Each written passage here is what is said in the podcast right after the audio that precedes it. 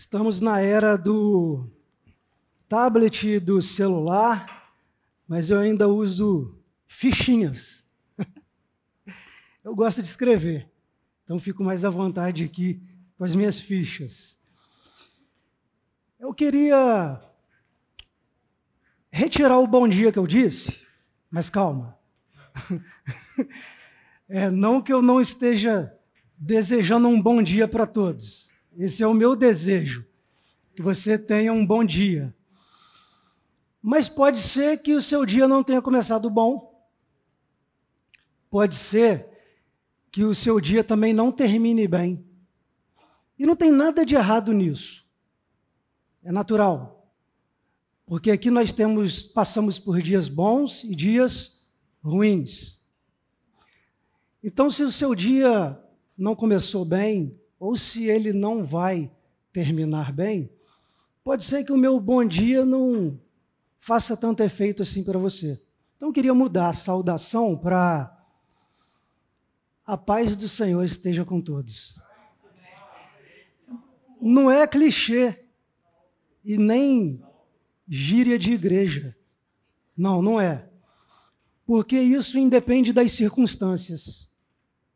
Então você saudar, você desejar a paz do Senhor, um dia com Cristo. Então, em vez de eu dizer a vocês, tenham um bom dia, eu desejo um dia com Cristo. Porque independe das circunstâncias.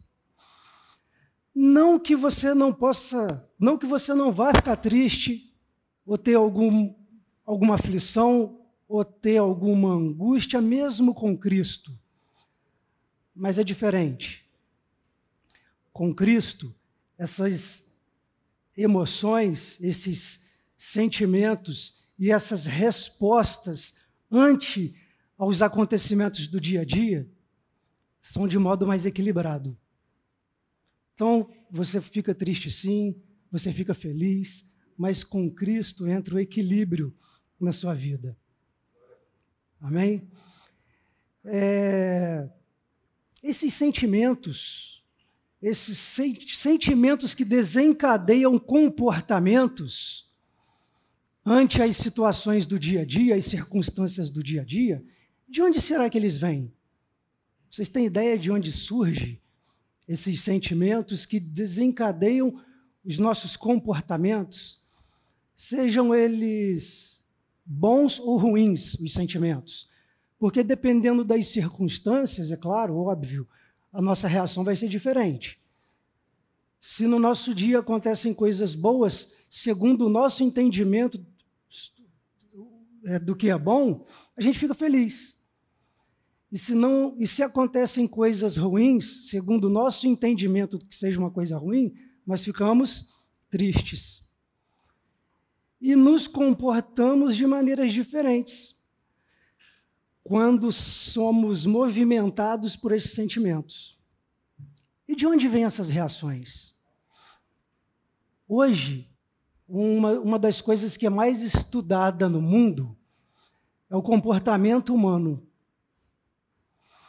Porque é um objeto de, de, de estudo em várias áreas. Na biológica, nas ciências naturais, estudam o comportamento humano na área psicológica também, o comportamento humano é estudado. Na área sociológica também o comportamento humano é estudado e cada área define, dentro daquilo que ela é, se aperfeiçoa, a explicar o comportamento humano. É, nós temos muitas teorias, muitas linhas de estudo que se dispõe a explicar os nossos comportamentos, que muitas vezes são até bem estranhos, concorda? A gente fala sozinho, né? conversa com o espelho. É...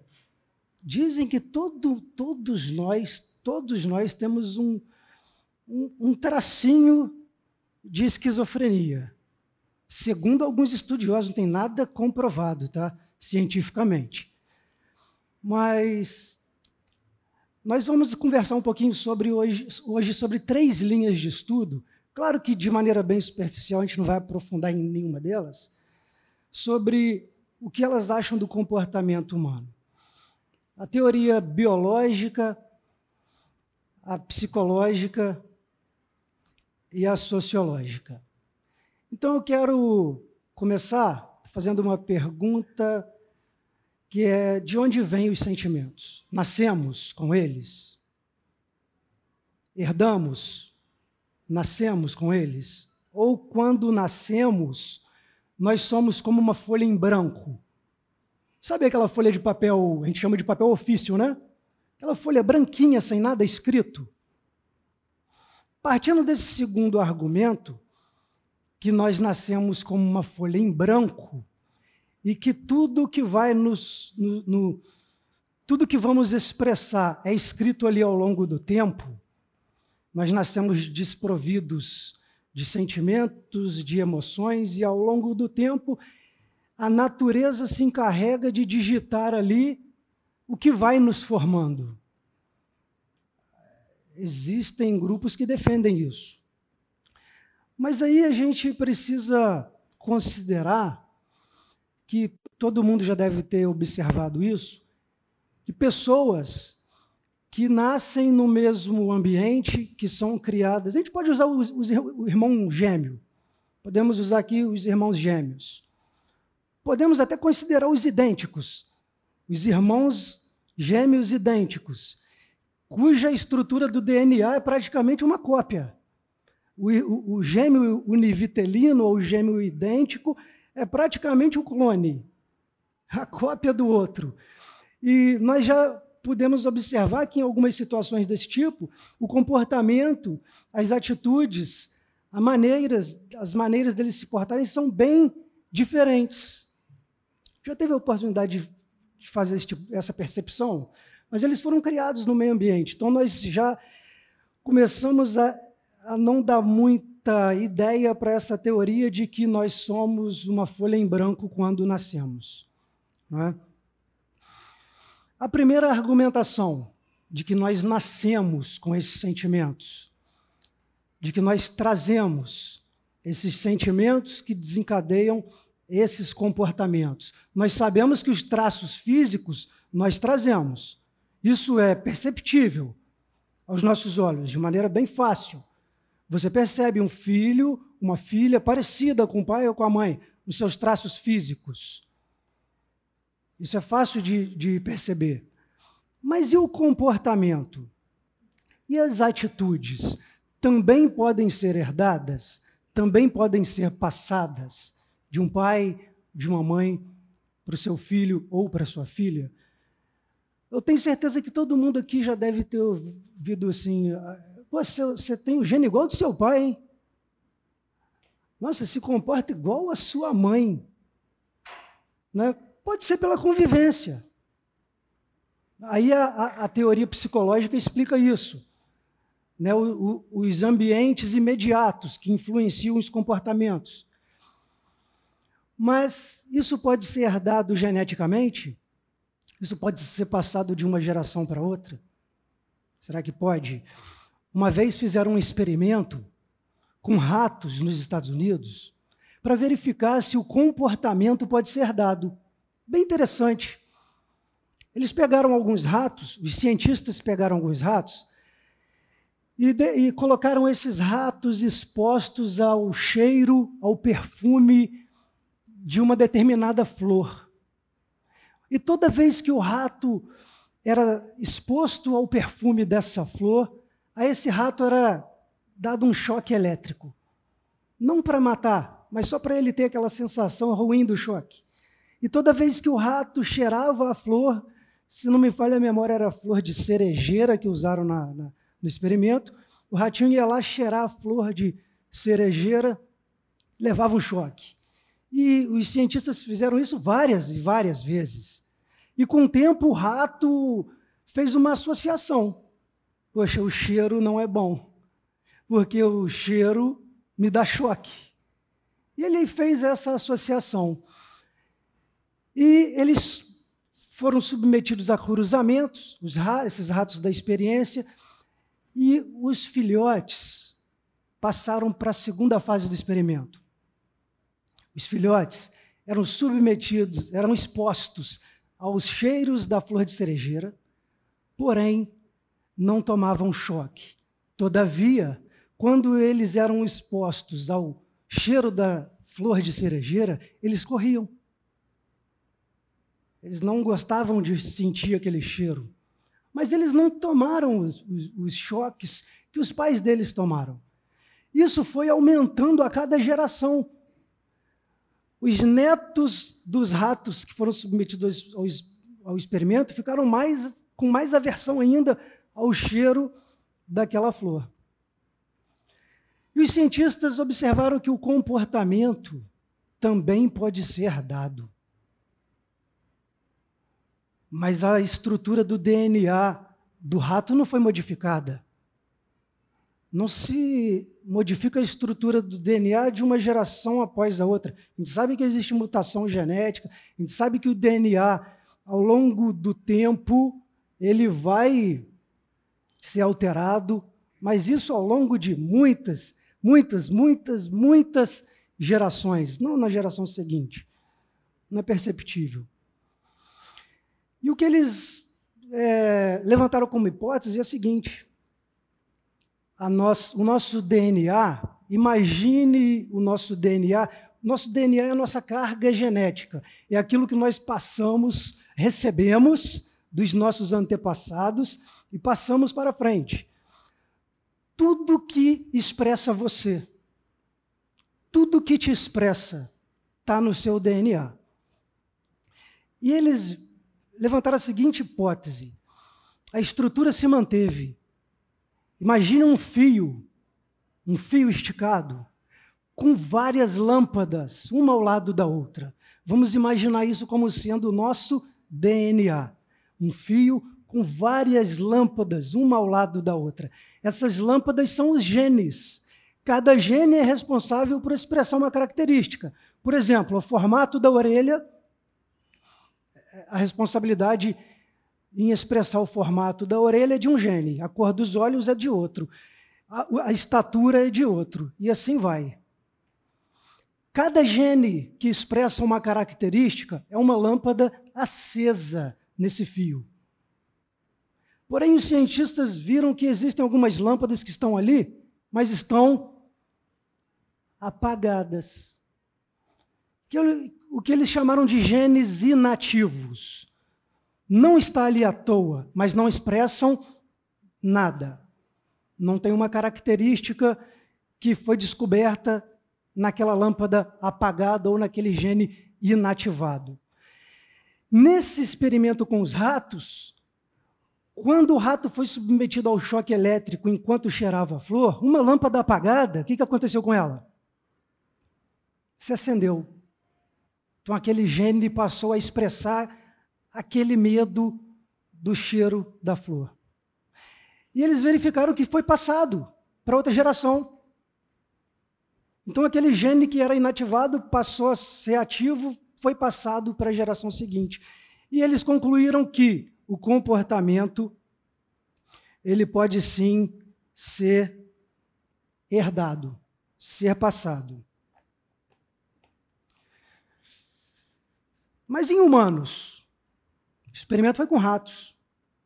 Mas em humanos? A gente sabe que experimentos desse tipo em seres humanos é muito mais complicado.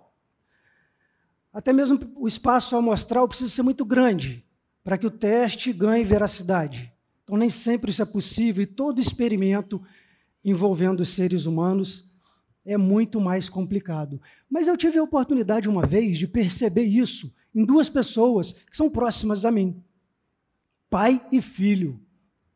Pai e filho. Eles não cresceram no mesmo ambiente. O filho não cresceu junto com o pai. Durante a sua infância, juventude, ele teve contatos esporádicos com o pai, mas não foi criado junto com o pai. Eu conheço os dois. E o menino, ele tem o jeito do pai. A expressão corporal o jeito de falar, alguns comportamentos lembram muito o pai dele. E quando eu não tinha conhecimento da, dessa parte da genética mais profunda, Eu ficava me perguntando, mas não pode, não tem como. Ele não conviveu, ele não morou com o pai, ele não foi criado com o pai. Não tem como ele ter o jeito de falar do pai. Não tem jeito, não tem como ele se comportar como pai, ele não viveu junto com o pai. Uma das evidências de que o, o comportamento ele pode ser herdado. Herança genética, hereditariedade, herdabilidade, tudo isso nos chama bastante atenção. É um assunto interessante. Alguém aqui já montou a árvore genealógica? Você já montou a árvore genealógica da, da tua família? A nossa é mais simples, né? A gente coloca lá pai, mãe, nosso nome dos irmãos, vez ou outra ali um primo, um tio, fica aquela árvore genealógica que cabe na metade de uma folha, né? Então, aproveitando que a gente está falando de hereditariedade, herdabilidade, árvore genealógica, vamos abrir o nosso texto para a mensagem de hoje, livro de Mateus, capítulo 1.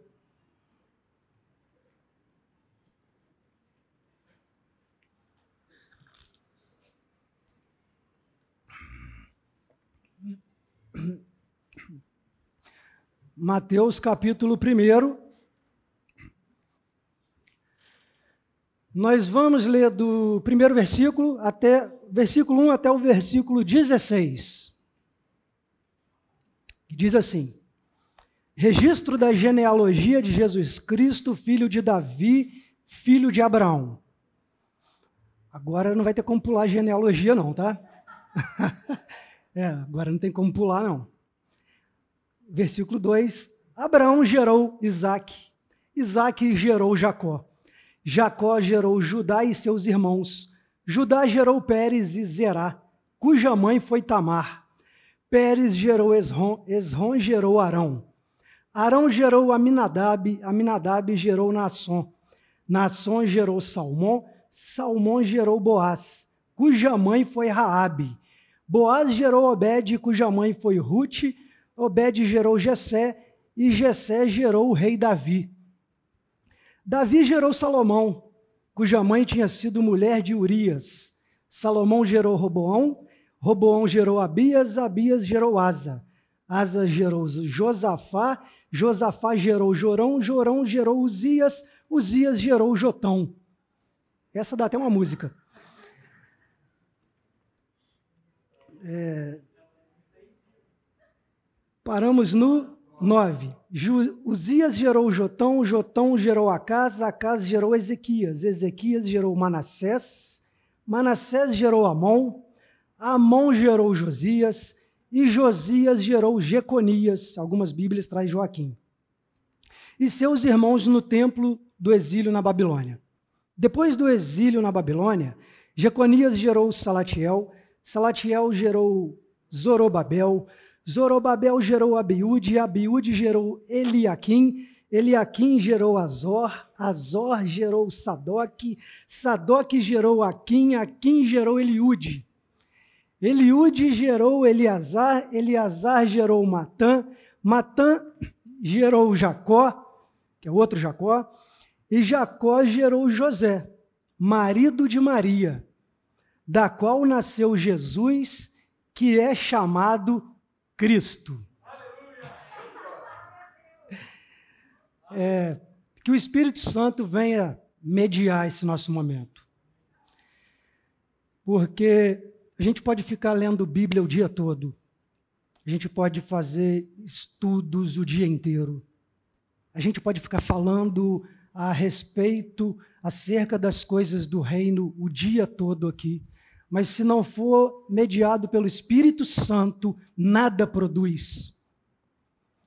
Então, que o Espírito Santo venha em nós trazer transformação e que ele possa trazer a revelação da tua palavra.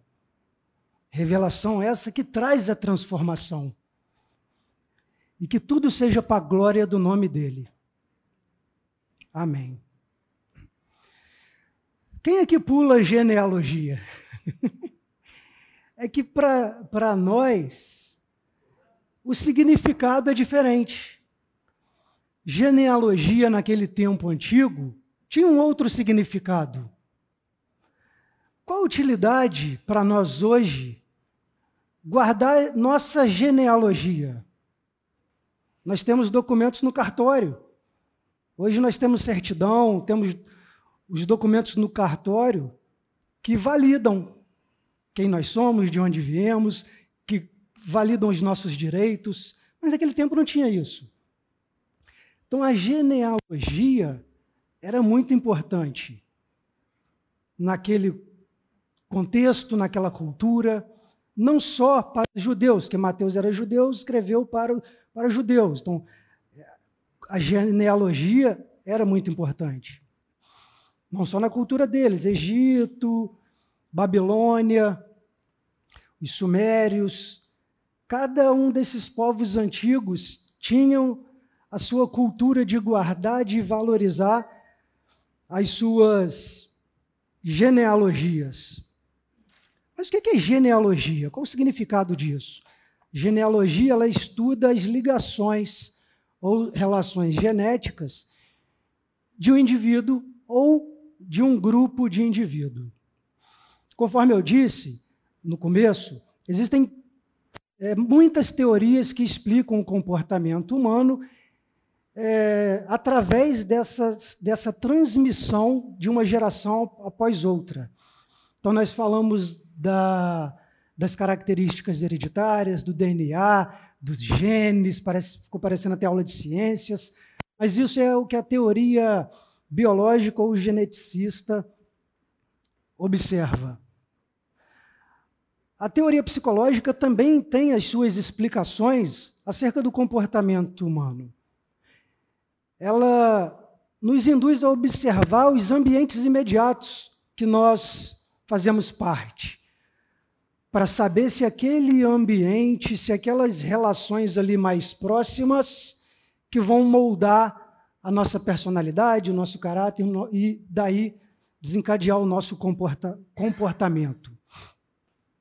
Enquanto o indivíduo, enquanto a pessoa na sua singularidade, é estudo dessa linha de pensamento psicológico, é, a, a linha ou teoria sociológica, ela se preocupa em estudar os comportamentos humanos que decorrem das relações interpessoais desse indivíduo com o meio que ele vive. E se aquilo que ele expressa é decorrente daquilo que ele vive, naquele bairro, é decorrente daquilo que ele vive nas suas relações com as pessoas do trabalho, da família. É mais ou menos por aí. Cada um tem as suas explicações e cada um tem as suas verdades.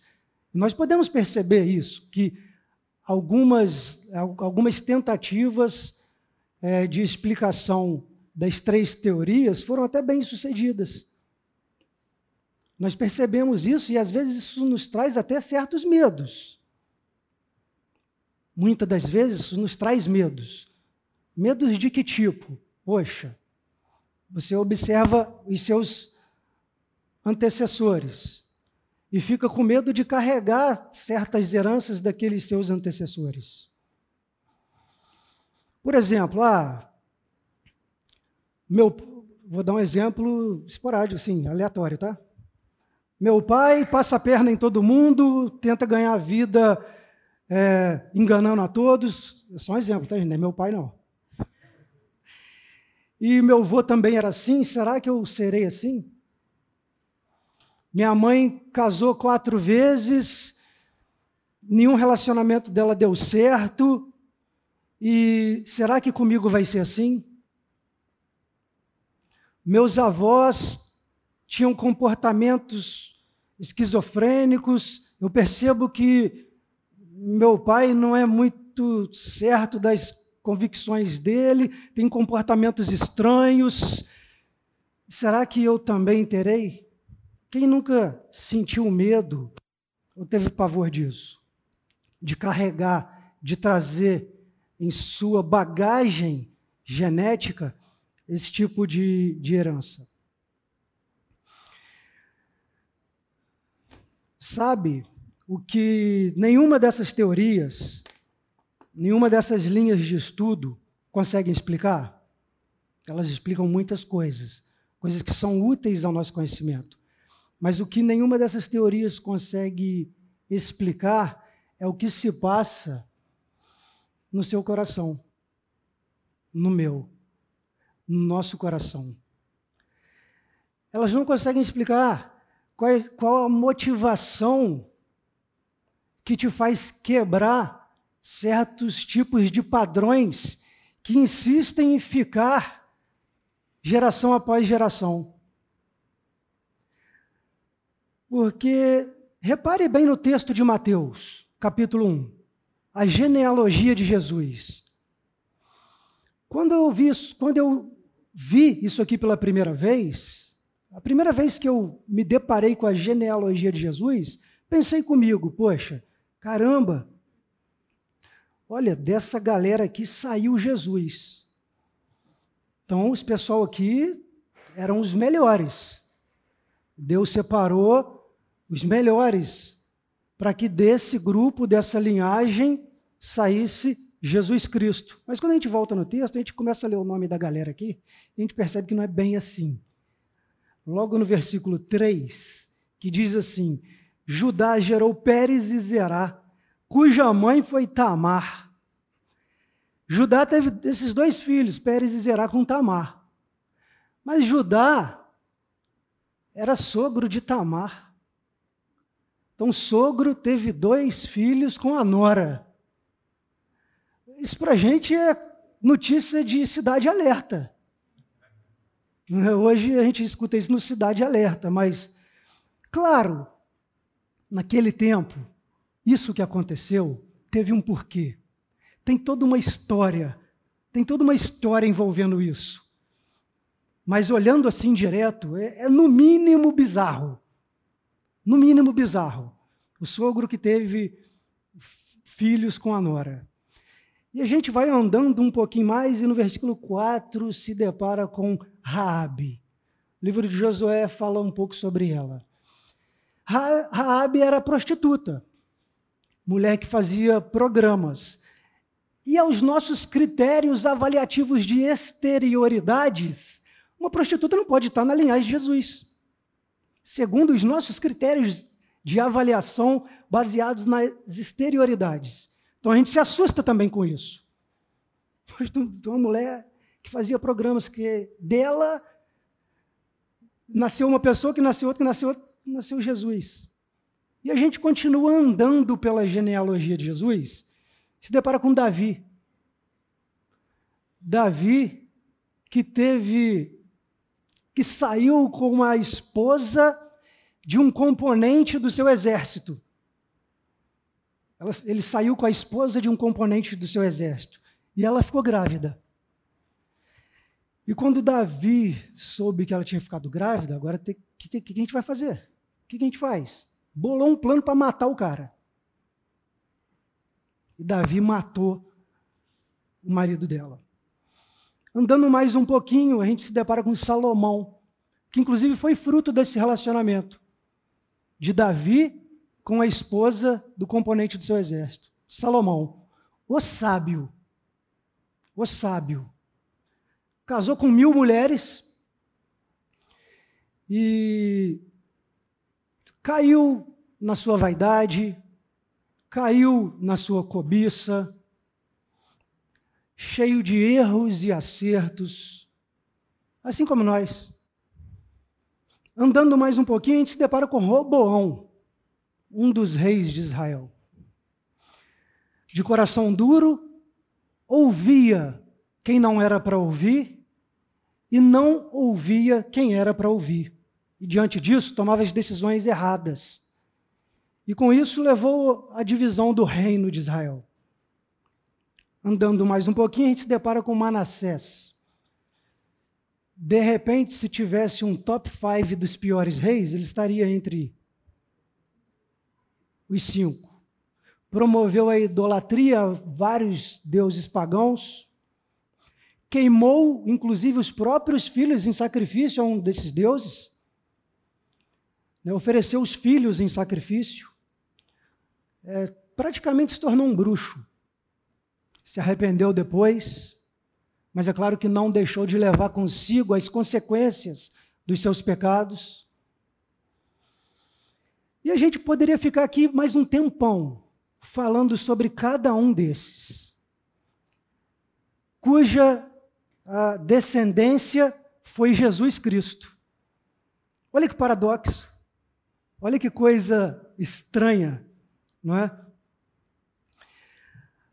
Agora, por que que eu falei das teorias que explicam a herança do comportamento humano e li Mateus capítulo 1 que trata da genealogia de Jesus Cristo? Porque Jesus trouxe consigo toda essa carga, trouxe no sangue esses traços, Jesus homem, esses traços da iniquidade. Todavia, ele se manteve santo. Ele se manteve santo, puro e santo. O que, que Jesus Cristo fez? Quebrou um padrão. Ele quebrou um padrão. Ele, a partir dali, ele não deu continuidade àquela herança que anteriormente fez um monte de coisa errada. A, genealogia ela segue até Maria, quando o anjo anuncia a ela que ela iria dar à luz a um filho e que esse filho era o prometido, era o esperado, era o Messias, aquele que era aguardado. Maria conhecia a Deus. Maria era serva de Deus. Maria tinha um coração puro, livre das cobiças que habitavam a maioria dos corações do homem. Maria amava a esperança do Messias. Maria amava a esperança da salvação. E diante desse anúncio, ela não foi atrás do sacerdote no templo para comunicar ao sacerdote o que havia de acontecer, de modo que fizessem nela uma quebra de maldição.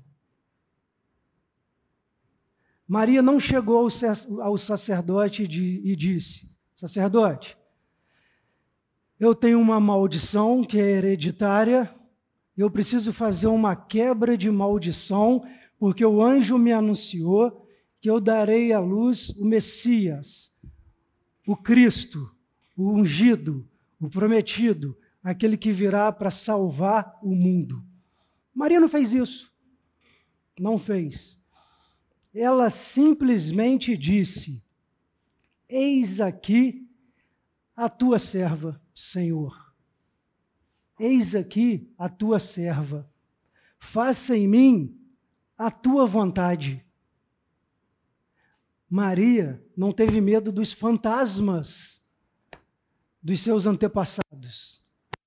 Ela não se preocupou com toda a carga, com toda a herança, com toda a bagagem genética que poderia estar nela. Não se preocupou com isso. Não teve medo disso. Ela simplesmente disse para Deus: Eis-me aqui, Senhor, faça em mim a tua vontade. Diante disso, nós podemos levantar um questionamento para nós. Quais são os nossos medos? Quais são os fantasmas dessa bagagem, dessa herança que nos incomodam? Quais são os medos que nos paralisam diante dessa constatação? Será que é porque minha mãe se casou quatro vezes e não dá certo em nenhum relacionamento? Eu estou. Isso é certo de acontecer comigo? Será que porque meu pai, meu avô, era usava de malandragem para ganhar vida e isso passou para o meu pai? o meu pai passa por cima de todo mundo, tenta enganar todo mundo para se dar bem. Será que eu vou carregar isso comigo? Será que eu serei assim? Será que algum medo desse te assola? Meu avô teve problema com álcool, isso passou para o meu pai, meu pai se tornou um alcoólatra. Será que minha sina será ser um alcoólatra? Eu faço parte de um contexto onde há violência, escuto tiro todo dia, e o meio social é todo deteriorado. Será que eu estou condicionado a ser uma pessoa ruim? Uma pessoa revoltada devido a esses ambientes que me cercam? A gente sabe que nós carregamos essas probabilidades. Mas olha, se Jesus descendeu dessa genealogia para vir ao mundo e ser santo, santo e santo, o poder de Jesus habita em você. O poder de Jesus habita em você para de modo que você pode continuar sua caminhada sem medo de ser atingido por essa bagagem, por essa herança genética dos seus antepassados. Com Jesus não tem sina. Com Jesus não tem karma. Isso tudo acabou. Foi anulado na cruz. Não importa a sua descendência. Faça como Maria. Senhor, venho de uma família problemática. Venho de uma família que vive em guerra. Moro num local deteriorado, onde a maioria das pessoas são revoltadas. Segundo as estatísticas, segundo as probabilidades, eu tenho tudo para dar errado. Mas, Senhor, eis-me aqui. Faça em mim a tua vontade. Jesus, ele não vai mudar a tua estrutura de DNA. Jesus não vai decodificar o teu DNA e trocar os genes de lugar. Ele não vai fazer isso mas os genes do pecado deliberado serão inativados. É isso que Jesus vai fazer com a gente. Aquele que tem poder para parar o mar. Aquele que tem poder para parar a ventania. Aquele que tem poder para interromper uma tsunami, se quiser.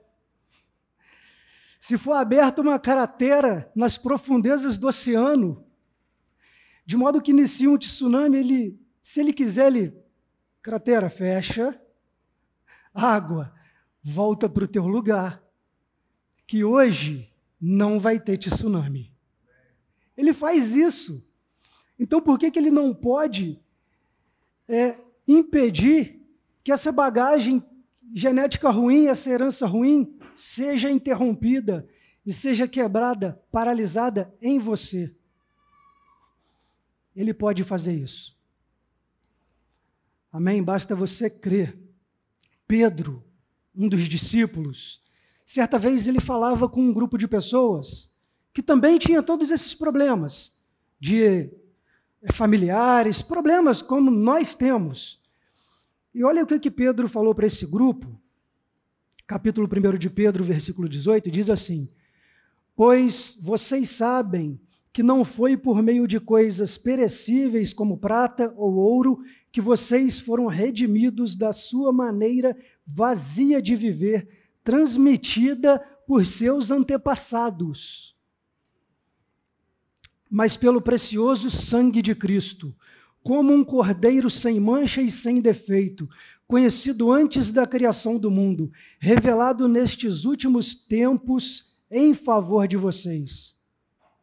O sangue de Cristo passa por cima de maldição hereditária, de modo que você não precisa, assim como Maria não fez. Maria não foi para a beira de uma praia pular sete ondas, nem procurou o sacerdote para passar por uma sessão de quebra de maldição, ela simplesmente é, ela abriu o coração dela, ela se, se expôs, assim como a Regilane falou aqui no pré-culto, ela, Senhor, eu estou aqui, eis-me aqui, faça em mim conforme o teu querer. Agora, a gente precisa esperar também que o Deus fazer conforme o seu querer na maioria das vezes, pode não coincidir com o nosso querer. E existe a tendência da gente rejeitar isso. Mas, para você anular e quebrar toda essa herança ruim que nós trazemos, somente faça em mim conforme o teu querer. Amém? E que nós possamos levar essa mensagem como uma, uma ferramenta de reflexão para que haja, com a mediação do Espírito Santo, em nós, transformação. Se vocês puderem ficar de pé para a gente orar junto.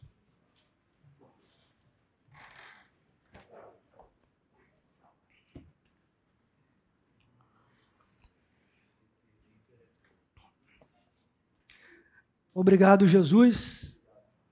Obrigado, Pai, por cada minuto aqui em comunhão com os nossos irmãos.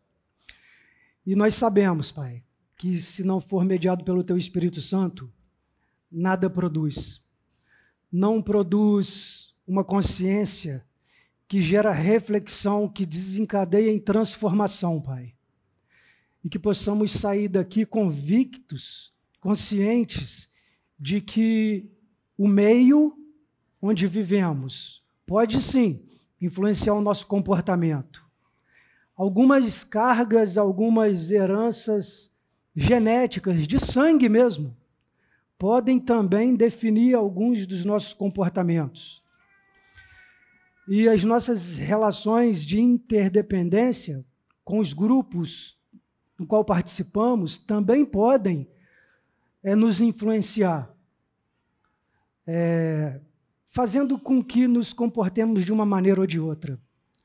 Mas nós sabemos que há algo que é muito mais poderoso do que todas essas influências juntas, que é o teu poder em nós, Senhor. Então, que o teu poder em nós, sabemos que não vai mudar a estrutura do nosso DNA, mas que pode inativar o gene do pecado deliberado que em nós cresça, aumente a vontade de te adorar, a vontade de te buscar, para que todos vejam em nós o Senhor, Pai. Que possamos nos parecer cada vez menos com os nossos antepassados e nos parecer cada vez mais com o Senhor. Obrigado, Pai, que o Senhor possa nos dar uma semana tranquila uma semana abençoada e que tudo que venha a ocorrer seja para a glória do teu nome. Tudo para a glória do teu nome, Pai. Amém. Você que está pela primeira vez aqui, não esqueça de pegar, tem um brinde ali na saída para você. Grupo de conexão, é, a partir de amanhã já temos reuniões de grupos de conexão. Tá? Podem procurar a Regilane ali atrás, ou a Fernanda para você obter mais informações. Que todos tenham uma semana abençoada. Valeu, gente. Obrigado.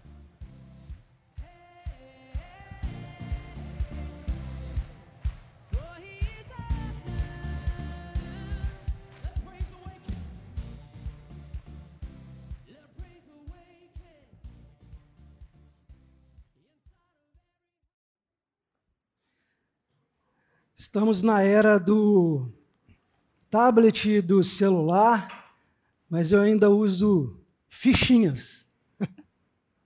eu gosto de escrever, então fico mais à vontade aqui com as minhas fichas. Eu queria retirar o bom dia que eu disse, mas calma. É, não que eu não esteja desejando um bom dia para todos. Esse é o meu desejo, que você tenha um bom dia. Mas pode ser que o seu dia não tenha começado bom. pode ser que o seu dia também não termine bem. E não tem nada de errado nisso. É natural. Porque aqui nós temos passamos por dias bons e dias ruins. Então, se o seu dia não começou bem, ou se ele não vai terminar bem, pode ser que o meu bom dia não faça tanto efeito assim para você. Então, eu queria mudar a saudação para a paz do Senhor esteja com todos. Não é clichê e nem gíria de igreja. Não, não é. Porque isso independe das circunstâncias. Então, você saudar, você desejar a paz do Senhor, um dia com Cristo. Então, em vez de eu dizer a vocês, tenham um bom dia, eu desejo um dia com Cristo. Porque independe das circunstâncias. Não que você não possa, não que você não vá ficar triste, ou ter algum, alguma aflição, ou ter alguma angústia, mesmo com Cristo. Mas é diferente.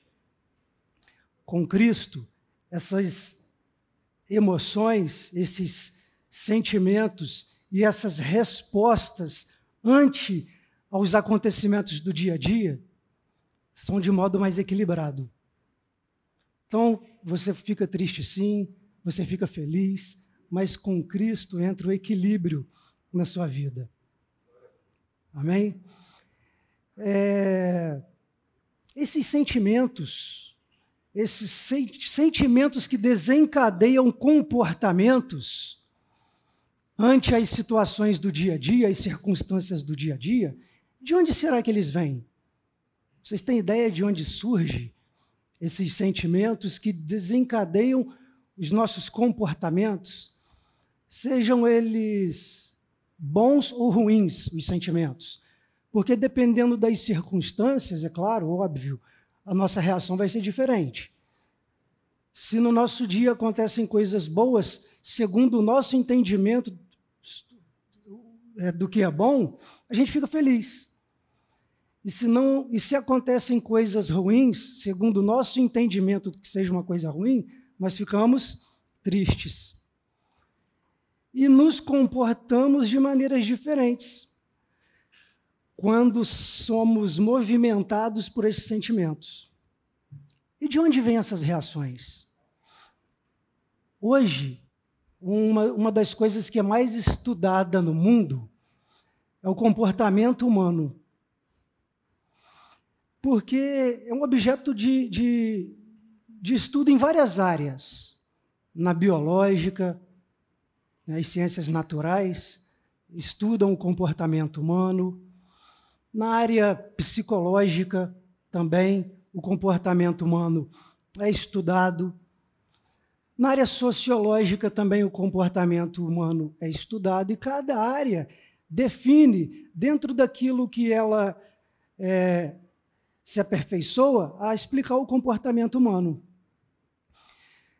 É, nós temos muitas teorias, muitas linhas de estudo que se dispõem a explicar os nossos comportamentos, que muitas vezes são até bem estranhos, concorda?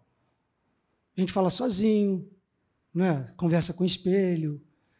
É, dizem que todo, todos nós, todos nós temos um, um, um tracinho de esquizofrenia.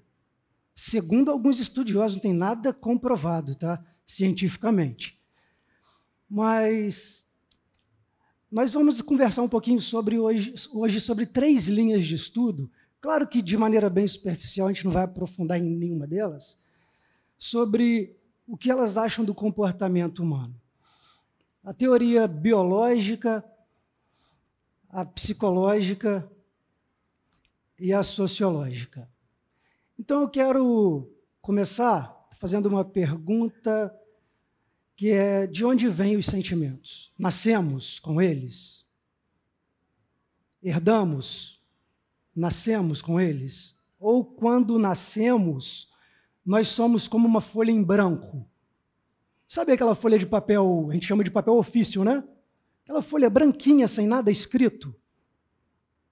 Partindo desse segundo argumento, que nós nascemos como uma folha em branco e que tudo que vai nos. No, no, tudo que vamos expressar é escrito ali ao longo do tempo, nós nascemos desprovidos de sentimentos, de emoções, e ao longo do tempo a natureza se encarrega de digitar ali o que vai nos formando. Existem grupos que defendem isso. Mas aí a gente precisa considerar que todo mundo já deve ter observado isso, que pessoas que nascem no mesmo ambiente, que são criadas. A gente pode usar os, os, o irmão gêmeo, podemos usar aqui os irmãos gêmeos. Podemos até considerar os idênticos, os irmãos gêmeos idênticos, cuja estrutura do DNA é praticamente uma cópia. O, o, o gêmeo univitelino ou o gêmeo idêntico é praticamente um clone, a cópia do outro.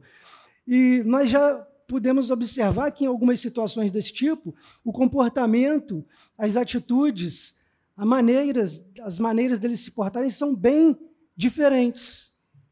Já teve a oportunidade de, de fazer tipo, essa percepção? Mas eles foram criados no meio ambiente, então nós já começamos a, a não dar muito muita ideia para essa teoria de que nós somos uma folha em branco quando nascemos. É? A primeira argumentação de que nós nascemos com esses sentimentos, de que nós trazemos esses sentimentos que desencadeiam esses comportamentos. Nós sabemos que os traços físicos nós trazemos. Isso é perceptível aos nossos olhos, de maneira bem fácil. Você percebe um filho, uma filha parecida com o pai ou com a mãe, nos seus traços físicos. Isso é fácil de, de perceber. Mas e o comportamento? E as atitudes? Também podem ser herdadas? Também podem ser passadas de um pai, de uma mãe, para o seu filho ou para sua filha? Eu tenho certeza que todo mundo aqui já deve ter ouvido assim, você, você tem o gene igual do seu pai, hein? Nossa, se comporta igual a sua mãe. Né? Pode ser pela convivência. Aí a, a, a teoria psicológica explica isso. Né? O, o, os ambientes imediatos que influenciam os comportamentos. Mas isso pode ser herdado geneticamente? Isso pode ser passado de uma geração para outra? Será que pode? Uma vez fizeram um experimento com ratos nos Estados Unidos para verificar se o comportamento pode ser dado. Bem interessante. Eles pegaram alguns ratos, os cientistas pegaram alguns ratos e, de, e colocaram esses ratos expostos ao cheiro, ao perfume de uma determinada flor. E toda vez que o rato era exposto ao perfume dessa flor, a esse rato era dado um choque elétrico. Não para matar, mas só para ele ter aquela sensação ruim do choque. E toda vez que o rato cheirava a flor, se não me falha a memória, era a flor de cerejeira que usaram na, na, no experimento, o ratinho ia lá cheirar a flor de cerejeira, levava um choque. E os cientistas fizeram isso várias e várias vezes. E com o tempo o rato fez uma associação. Poxa, o cheiro não é bom, porque o cheiro me dá choque. E ele fez essa associação. E eles foram submetidos a cruzamentos, esses ratos da experiência, e os filhotes passaram para a segunda fase do experimento. Os filhotes eram submetidos, eram expostos aos cheiros da flor de cerejeira, porém não tomavam choque. Todavia, quando eles eram expostos ao cheiro da flor de cerejeira, eles corriam. Eles não gostavam de sentir aquele cheiro. Mas eles não tomaram os, os, os choques que os pais deles tomaram. Isso foi aumentando a cada geração. Os netos dos ratos que foram submetidos ao, ao experimento ficaram mais, com mais aversão ainda ao cheiro daquela flor. E os cientistas observaram que o comportamento também pode ser dado. Mas a estrutura do DNA do rato não foi modificada. Não se modifica a estrutura do DNA de uma geração após a outra. A gente sabe que existe mutação genética, a gente sabe que o DNA, ao longo do tempo, ele vai ser alterado, mas isso ao longo de muitas, muitas, muitas, muitas gerações, não na geração seguinte. Não é perceptível. E o que eles é, levantaram como hipótese é o seguinte: o nosso DNA, imagine o nosso DNA, nosso DNA é a nossa carga genética, é aquilo que nós passamos, recebemos dos nossos antepassados e passamos para frente. Tudo que expressa você, tudo que te expressa, está no seu DNA. E eles levantaram a seguinte hipótese: a estrutura se manteve. Imagine um fio, um fio esticado, com várias lâmpadas, uma ao lado da outra. Vamos imaginar isso como sendo o nosso DNA. Um fio com várias lâmpadas, uma ao lado da outra. Essas lâmpadas são os genes. Cada gene é responsável por expressar uma característica. Por exemplo, o formato da orelha a responsabilidade em expressar o formato da orelha é de um gene, a cor dos olhos é de outro, a, a estatura é de outro, e assim vai. Cada gene que expressa uma característica é uma lâmpada acesa nesse fio. Porém, os cientistas viram que existem algumas lâmpadas que estão ali, mas estão apagadas. O que eles chamaram de genes inativos. Não está ali à toa, mas não expressam nada. Não tem uma característica que foi descoberta naquela lâmpada apagada ou naquele gene inativado. Nesse experimento com os ratos, quando o rato foi submetido ao choque elétrico enquanto cheirava a flor, uma lâmpada apagada, o que aconteceu com ela? Se acendeu. Então aquele gene passou a expressar aquele medo do cheiro da flor. E eles verificaram que foi passado para outra geração. Então aquele gene que era inativado passou a ser ativo, foi passado para a geração seguinte. E eles concluíram que o comportamento ele pode sim ser herdado, ser passado. Mas em humanos? O experimento foi com ratos. Mas em humanos? A gente sabe que experimentos desse tipo em seres humanos é muito mais complicado. Até mesmo o espaço amostral precisa ser muito grande para que o teste ganhe veracidade. Então, nem sempre isso é possível e todo experimento envolvendo seres humanos é muito mais complicado. Mas eu tive a oportunidade uma vez de perceber isso em duas pessoas que são próximas a mim pai e filho. Pai e filho. Eles não cresceram no mesmo ambiente. O filho não cresceu junto com o pai. Durante a sua infância, juventude, ele teve contatos esporádicos com o pai, mas não foi criado junto com o pai. Eu conheço os dois. E o menino, ele tem o jeito do pai. A expressão corporal o jeito de falar, alguns comportamentos lembram muito o pai dele. E quando eu não tinha conhecimento da, dessa parte da genética mais profunda, eu ficava me perguntando, mas não pode, não tem como. Ele não conviveu, ele não morou com o pai, ele não foi criado com o pai. Não tem como ele ter o jeito de falar do pai. Não tem jeito, não tem como ele se comportar como pai, ele não viveu junto com o pai. Uma das evidências de que o, o comportamento ele pode ser herdado.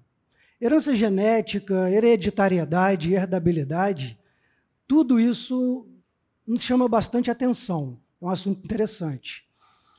Alguém aqui já montou a árvore genealógica? Você já montou a árvore genealógica da, da tua família?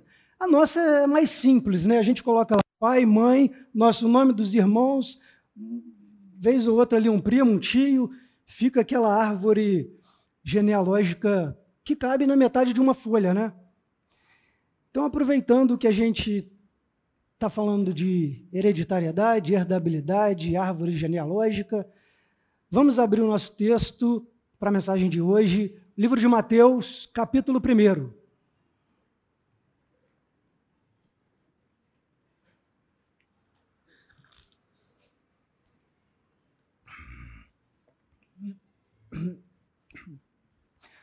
Mateus capítulo 1. Nós vamos ler do primeiro versículo até versículo 1 até o versículo 16. Diz assim: Registro da genealogia de Jesus Cristo, filho de Davi, filho de Abraão. Agora não vai ter como pular genealogia, não, tá? é, agora não tem como pular, não versículo 2: Abraão gerou Isaac, Isaac gerou Jacó, Jacó gerou Judá e seus irmãos, Judá gerou Pérez e Zerá, cuja mãe foi Tamar.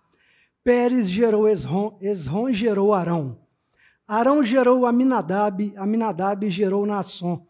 Nasson gerou Salmão, Salmão gerou Boaz, cuja mãe foi Raabe.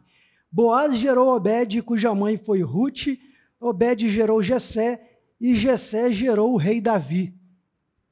Davi gerou Salomão, cuja mãe tinha sido mulher de Urias. Salomão gerou Roboão, Roboão gerou Abias, Abias gerou Asa. Asa gerou Josafá, Josafá gerou Jorão, Jorão gerou Uzias, Uzias gerou Jotão. Essa dá até uma música. É, Paramos no 9. Uzias gerou Jotão, Jotão gerou Acas, Acas gerou Ezequias, Ezequias gerou Manassés, Manassés gerou Amon, Amon gerou Josias, e Josias gerou Jeconias, algumas Bíblias traz Joaquim. E seus irmãos no templo do exílio na Babilônia. Depois do exílio na Babilônia, Jeconias gerou Salatiel, Salatiel gerou Zorobabel, Zorobabel gerou Abiúde, Abiúde gerou Eliaquim, Eliaquim gerou Azor, Azor gerou Sadoc, Sadoc gerou Aquim, Aquim gerou Eliúde. Eliúde gerou Eleazar, Eleazar gerou Matã, Matã gerou Jacó, que é outro Jacó, e Jacó gerou José, marido de Maria, da qual nasceu Jesus, que é chamado Cristo. É, que o Espírito Santo venha mediar esse nosso momento. Porque a gente pode ficar lendo Bíblia o dia todo, a gente pode fazer estudos o dia inteiro, a gente pode ficar falando a respeito, acerca das coisas do reino o dia todo aqui mas se não for mediado pelo Espírito Santo, nada produz. Então, que o Espírito Santo venha em nós trazer transformação e que ele possa trazer a revelação da tua palavra. Revelação essa que traz a transformação. E que tudo seja para a glória do nome dele. Amém. Quem é que pula genealogia? é que para nós o significado é diferente. Genealogia naquele tempo antigo tinha um outro significado. Qual a utilidade para nós hoje guardar nossa genealogia? Nós temos documentos no cartório. Hoje nós temos certidão, temos os documentos no cartório que validam quem nós somos, de onde viemos, que validam os nossos direitos, mas naquele tempo não tinha isso. Então a genealogia era muito importante naquele contexto, naquela cultura, não só para judeus, que Mateus era judeu, escreveu para, para judeus. Então, a genealogia era muito importante. Não só na cultura deles, Egito, Babilônia, os sumérios, cada um desses povos antigos tinham a sua cultura de guardar e valorizar as suas genealogias. Mas o que é genealogia? Qual o significado disso? Genealogia ela estuda as ligações ou relações genéticas de um indivíduo ou de um grupo de indivíduo. Conforme eu disse no começo, existem é, muitas teorias que explicam o comportamento humano é, através dessas, dessa transmissão de uma geração após outra.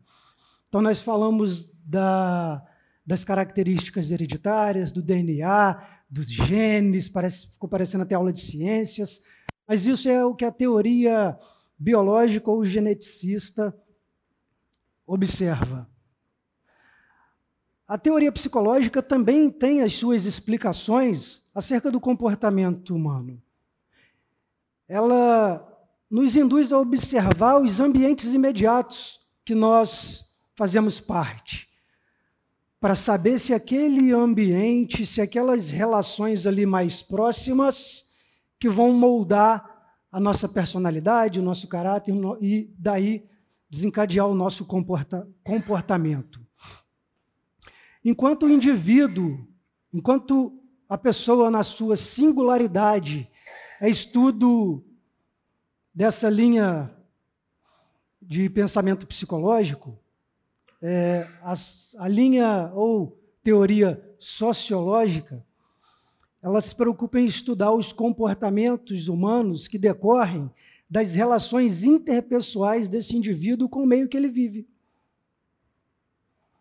E se aquilo que ele expressa é decorrente daquilo que ele vive, naquele bairro, é decorrente daquilo que ele vive nas suas relações com as pessoas do trabalho, da família. É mais ou menos por aí. Cada um tem as suas explicações e cada um tem as suas verdades.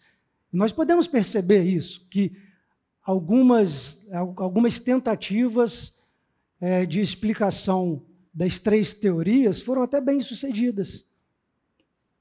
Nós percebemos isso e às vezes isso nos traz até certos medos. Muitas das vezes isso nos traz medos. Medos de que tipo? Poxa, você observa os seus antecessores e fica com medo de carregar certas heranças daqueles seus antecessores. Por exemplo, ah, meu, vou dar um exemplo esporádico, assim, aleatório, tá? Meu pai passa a perna em todo mundo, tenta ganhar a vida é, enganando a todos. É só um exemplo, tá? Não é meu pai, não. E meu avô também era assim, será que eu serei assim? Minha mãe casou quatro vezes, nenhum relacionamento dela deu certo, e será que comigo vai ser assim? Meus avós tinham comportamentos esquizofrênicos, eu percebo que meu pai não é muito certo das convicções dele, tem comportamentos estranhos. Será que eu também terei? Quem nunca sentiu medo ou teve pavor disso? De carregar, de trazer em sua bagagem genética esse tipo de, de herança. Sabe o que nenhuma dessas teorias, nenhuma dessas linhas de estudo conseguem explicar? Elas explicam muitas coisas, coisas que são úteis ao nosso conhecimento. Mas o que nenhuma dessas teorias consegue explicar é o que se passa no seu coração, no meu, no nosso coração. Elas não conseguem explicar qual, é, qual a motivação que te faz quebrar certos tipos de padrões que insistem em ficar geração após geração. Porque, repare bem no texto de Mateus, capítulo 1, a genealogia de Jesus. Quando eu vi isso, quando eu vi isso aqui pela primeira vez, a primeira vez que eu me deparei com a genealogia de Jesus, pensei comigo, poxa, caramba, olha, dessa galera aqui saiu Jesus. Então, os pessoal aqui eram os melhores. Deus separou os melhores para que desse grupo, dessa linhagem, saísse Jesus Cristo. Mas quando a gente volta no texto, a gente começa a ler o nome da galera aqui, e a gente percebe que não é bem assim. Logo no versículo 3, que diz assim: Judá gerou Pérez e Zerá, cuja mãe foi Tamar. Judá teve esses dois filhos, Pérez e Zerá, com Tamar. Mas Judá era sogro de Tamar. Então, sogro teve dois filhos com a nora. Isso para a gente é notícia de cidade alerta. Hoje a gente escuta isso no Cidade Alerta, mas, claro, naquele tempo, isso que aconteceu teve um porquê. Tem toda uma história, tem toda uma história envolvendo isso. Mas olhando assim direto, é, é no mínimo bizarro. No mínimo bizarro. O sogro que teve filhos com a nora. E a gente vai andando um pouquinho mais e no versículo 4 se depara com Raabe. O livro de Josué fala um pouco sobre ela. Raabe era prostituta, mulher que fazia programas. E aos nossos critérios avaliativos de exterioridades, uma prostituta não pode estar na linhagem de Jesus. Segundo os nossos critérios de avaliação baseados nas exterioridades. Então a gente se assusta também com isso. De uma mulher que fazia programas que dela nasceu uma pessoa, que nasceu outra, que nasceu outra, nasceu Jesus. E a gente continua andando pela genealogia de Jesus, se depara com Davi. Davi, que teve, que saiu com a esposa de um componente do seu exército. Ele saiu com a esposa de um componente do seu exército. E ela ficou grávida. E quando Davi soube que ela tinha ficado grávida, agora o que, que, que, a gente vai fazer? O que, que a gente faz? Bolou um plano para matar o cara. E Davi matou o marido dela. Andando mais um pouquinho, a gente se depara com Salomão, que inclusive foi fruto desse relacionamento de Davi com a esposa do componente do seu exército, Salomão, o sábio. O sábio. Casou com mil mulheres e caiu na sua vaidade, caiu na sua cobiça, cheio de erros e acertos, assim como nós. Andando mais um pouquinho, a gente se depara com Roboão um dos reis de Israel. De coração duro, ouvia quem não era para ouvir e não ouvia quem era para ouvir. E diante disso, tomava as decisões erradas. E com isso levou à divisão do reino de Israel. Andando mais um pouquinho, a gente se depara com Manassés. De repente, se tivesse um top 5 dos piores reis, ele estaria entre os cinco. Promoveu a idolatria a vários deuses pagãos. Queimou, inclusive, os próprios filhos em sacrifício a um desses deuses. Né, ofereceu os filhos em sacrifício. É, praticamente se tornou um bruxo. Se arrependeu depois, mas é claro que não deixou de levar consigo as consequências dos seus pecados. E a gente poderia ficar aqui mais um tempão falando sobre cada um desses, cuja descendência foi Jesus Cristo. Olha que paradoxo. Olha que coisa estranha, não é? Agora, por que que eu falei das teorias que explicam a herança do comportamento humano e li Mateus capítulo 1, que trata da genealogia de Jesus Cristo. Porque Jesus trouxe consigo toda essa carga, trouxe no sangue esses traços, Jesus homem, esses traços da iniquidade. Todavia, ele se manteve santo. Ele se manteve santo, puro e santo. O que, que Jesus Cristo fez? Quebrou um padrão. Ele quebrou um padrão. Ele, a partir dali, ele não deu continuidade àquela herança que anteriormente fez um monte de coisa errada. A, genealogia ela segue até Maria, quando o anjo anuncia a ela que ela iria dar à luz a um filho e que esse filho era o prometido, era o esperado, era o Messias, aquele que era aguardado. Maria conhecia a Deus. Maria era serva de Deus. Maria tinha um coração puro, livre das cobiças que habitavam a maioria dos corações do homem. Maria amava a esperança do Messias. Maria amava a esperança da salvação.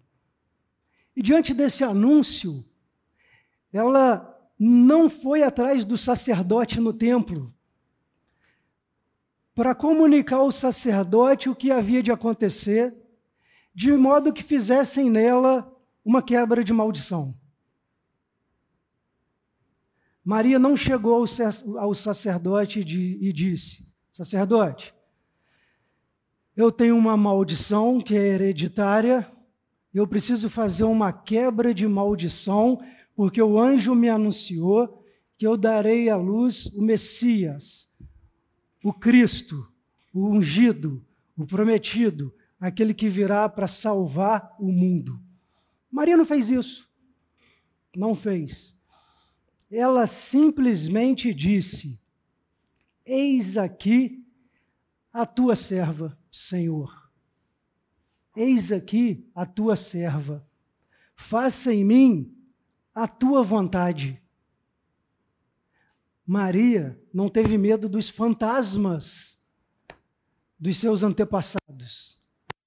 Ela não se preocupou com toda a carga, com toda a herança, com toda a bagagem genética que poderia estar nela. Ela não se preocupou com isso. Não teve medo disso. Ela simplesmente disse para Deus: Eis-me aqui, Senhor. Faça em mim a tua vontade. Diante disso, nós podemos levantar um questionamento para nós. Quais são os nossos medos? Quais são os fantasmas dessa bagagem, dessa herança que nos incomodam? Quais são os medos que nos paralisam diante dessa constatação? Será que é porque minha mãe se casou quatro vezes e não dá certo em nenhum relacionamento? Eu estou isso, é certo de acontecer comigo? Será que porque meu pai, meu avô era usava de malandragem para ganhar vida, e isso passou para o meu pai? O meu pai passa por cima de todo mundo, tenta enganar todo mundo para se dar bem. Será que eu vou carregar isso comigo? Será que eu serei assim? Será que algum medo desse te assola? Meu avô teve problema com álcool, isso passou para o meu pai, meu pai se tornou um alcoólatra. Será que minha sina será ser um alcoólatra? Eu faço parte de um contexto onde há violência, escuto tiro todo dia, e o meio social é todo deteriorado, será que eu estou condicionado a ser uma pessoa ruim, uma pessoa revoltada, devido a esses ambientes que me cercam? A gente sabe que nós carregamos essas probabilidades. Mas olha, se Jesus descendeu dessa genealogia, para vir ao mundo e ser santo, santo e santo, o poder de Jesus habita em você. O poder de Jesus habita em você para de modo que você pode continuar sua caminhada sem medo de ser atingido por essa bagagem, por essa herança genética dos seus antepassados. Com Jesus não tem sina. Com Jesus não tem karma. Isso tudo acabou. Foi anulado na cruz. Não importa a sua descendência. Faça como Maria. Senhor, venho de uma família problemática. Venho de uma família que vive em guerra. Moro num local deteriorado, onde a maioria das pessoas são revoltadas. Segundo as estatísticas, segundo as probabilidades, eu tenho tudo para dar errado. Mas, Senhor, eis-me aqui faça em mim a tua vontade. Jesus, ele não vai mudar a tua estrutura de DNA. Jesus não vai decodificar o teu DNA e trocar os genes de lugar. Ele não vai fazer isso. Mas os genes do pecado deliberado serão inativados.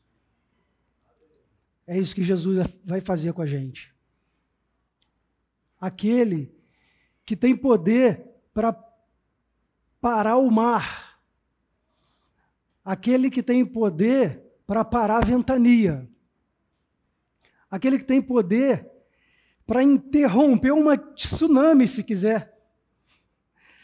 Se for aberta uma cratera nas profundezas do oceano, de modo que inicia um tsunami, ele, se ele quiser, ele cratera fecha, água, volta para o teu lugar, que hoje não vai ter tsunami. Ele faz isso. Então, por que, que ele não pode é, impedir que essa bagagem genética ruim, essa herança ruim, seja interrompida e seja quebrada, paralisada em você? Ele pode fazer isso. Amém? Basta você crer. Pedro, um dos discípulos, certa vez ele falava com um grupo de pessoas que também tinha todos esses problemas de eh, familiares, problemas como nós temos. E olha o que, que Pedro falou para esse grupo, capítulo 1 de Pedro, versículo 18, diz assim: Pois vocês sabem que não foi por meio de coisas perecíveis como prata ou ouro que vocês foram redimidos da sua maneira vazia de viver, transmitida por seus antepassados, mas pelo precioso sangue de Cristo, como um cordeiro sem mancha e sem defeito, conhecido antes da criação do mundo, revelado nestes últimos tempos em favor de vocês o sangue de Cristo passa por cima de maldição hereditária. De modo que você não precisa, assim como Maria não fez, Maria não foi para a beira de uma praia pular sete ondas, nem procurou o sacerdote para passar por uma sessão de quebra de maldição, ela simplesmente eh, ela abriu o coração dela, ela se, se expôs, assim como a Regilane falou aqui no pré-culto, ela, Senhor, eu estou aqui, eis-me aqui, faça em mim conforme o teu querer. Agora, a gente precisa esperar também que o Deus fazer conforme o seu querer, na maioria das vezes pode não coincidir com o nosso querer. E existe a tendência da gente rejeitar isso. Mas, para você anular e quebrar toda essa herança ruim que nós trazemos, somente faça em mim conforme o teu querer. Amém? E que nós possamos levar essa mensagem como uma, uma ferramenta de reflexão para que haja, com a mediação do Espírito Santo, em nós, transformação. Se vocês puderem ficar de pé para a gente orar junto.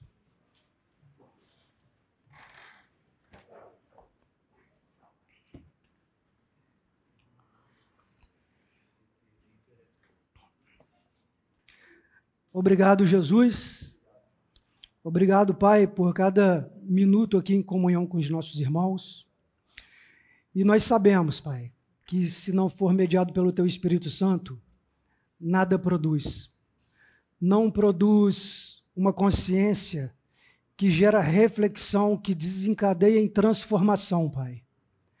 E que possamos sair daqui convictos, conscientes de que o meio onde vivemos pode sim influenciar o nosso comportamento.